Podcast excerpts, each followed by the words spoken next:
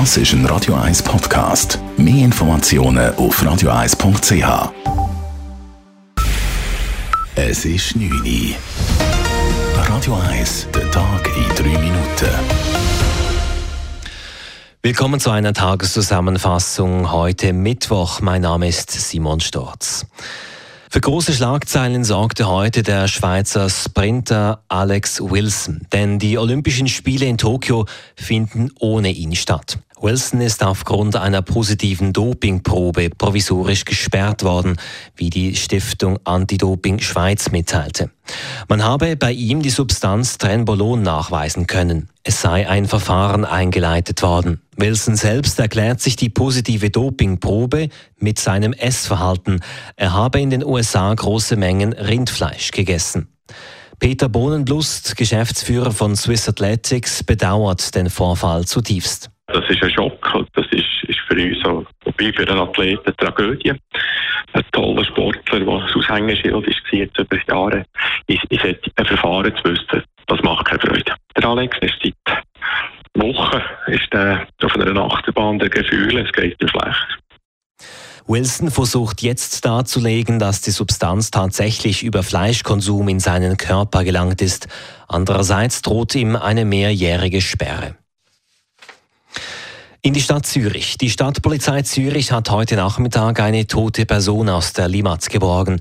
Kurz nach 14 Uhr sei die Meldung angegangen, dass in der Nähe des Lettenstiegs im Kreis 5 in der Limmat eine tote Person in einem Baum im Wasser hängen würde, heißt es in einer Mitteilung der Stadtpolizei. Die leblose Person konnte durch die Wasserschutzpolizei geborgen werden. Die Identität der Person steht noch nicht fest. Abklärungen diesbezüglich und ob es sich um den Kanufahrer handelt, der seit Freitagnachmittag in der Limmat vermisst wird, seien aufgenommen worden. Gesundheitsminister Anne Berse sieht vorerst keine Lockerungen der Corona-Maßnahmen vor. Er hat die ursprünglich geplante Konsultation mit den Kantonen abgesagt. Grund dafür sei die negative Dynamik in der Pandemie zurzeit. Nächste Schritte berät der Bundesrat an seiner Sitzung am 11. August. Der Bundesrat empfiehlt den Kantonen jedoch, falls nötig, lokale Maßnahmen zu verschärfen. Wer mit einem ausländisch klingenden Namen in der Schweiz einen Sitz im Parlament anstrebt, hat schlechtere Chancen, gewählt zu werden, als jemand mit typisch schweizerischem Namen. Dies belegt eine Studie der Universität Luzern. Einzelheiten von Sabrina Marcolin.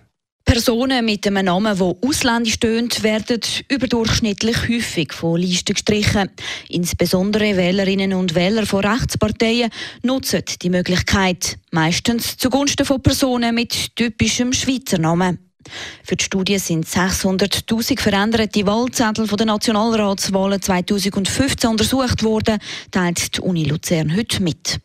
Die Studieautorinnen und Autoren schlagen vor, dass Parteien Personen mit Migrationshintergrund auf die aussichtsreichsten Listenplätze setzen, um so Diskriminierung zu begrenzen.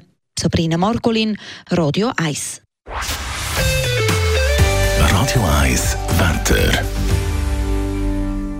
Es gibt eine klare Nacht und morgen, ja morgen zeigt sich endlich wieder die Sonne mal so richtig. Es gibt einen Sonnenwolkenmix bei angenehmen 26 Grad und Tropfen gibt es nur gegen die Berge zu. Das war der Tag in drei Minuten.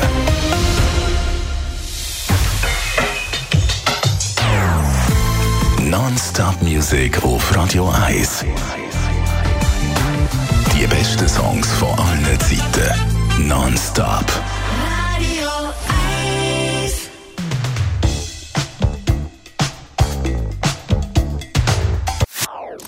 Das ist ein Radio 1 Podcast. Mehr Informationen auf radio1.ch.